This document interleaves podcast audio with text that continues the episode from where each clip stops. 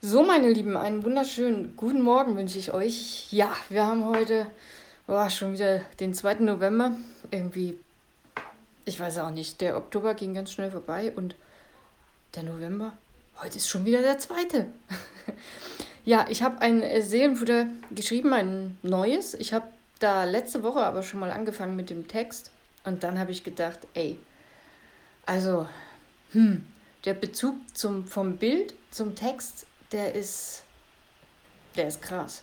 Also kannst du irgendwie nicht bringen. Und dann habe ich nochmal gelesen, nachgelesen jetzt in den Entwürfen den Text und habe gedacht, ach komm, warum denn eigentlich nicht? Weil irgendwie trifft es das doch.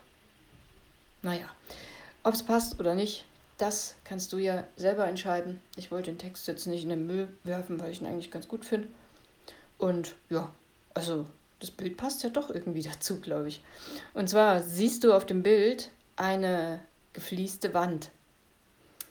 Und das sind unterschiedliche Fliesen, Farben, braune, weiße, schwarze. Und die sind in so Muster angebracht. Aber irgendwie, warum auch immer, ja, hat da vielleicht der Fliesenleger nicht ganz aufmerksam gearbeitet. Wie auch immer. Jedenfalls die eine Fliese, die eigentlich schwarz sein müsste, ist es nicht. Die ist weiß. Und dann hat wer auch immer einen Stift genommen und hat die weiße Fliese einfach angemalt. Kann man noch ein bisschen ordentlicher machen, denke ich. Ja.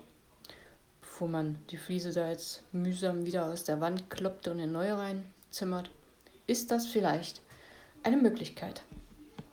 Ja, und äh, was mir dazu eingefallen ist, das lese ich jetzt mal vor.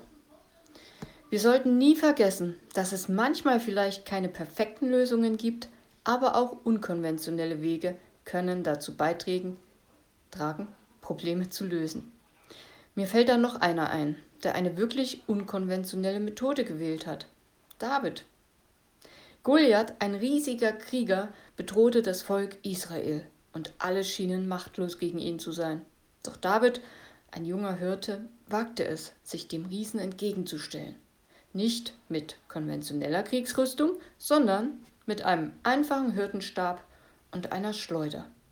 Diese unkonventionelle Lösung führte letztendlich zum Sieg über Goliath und inspiriert mich, dass scheinbar unmögliche Herausforderungen mit Entschlossenheit, Glauben und Kreativität bewältigt werden können. Es ist ab und an an der Zeit für einen Mutausbruch, indem wir unsere Überzeugungen in die Tat umsetzen, selbst wenn sie ungewöhnlich erscheinen. David hat bewiesen, dass es möglich ist, mit einfachen Mitteln Großes zu erreichen. In Philippa Kapitel 4, Vers 13 steht, ich vermag alles durch den, der mich mächtig macht. Fühl dich ermutigt zu wissen, dass du mit Gottes Hilfe und Stärke alle Herausforderungen überwinden kannst. Ja,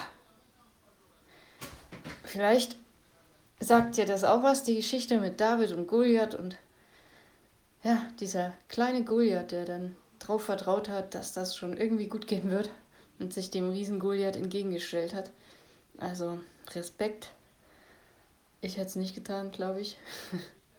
Aber wer weiß, wer weiß, woher äh, David auch seinen Mut bekommen hat.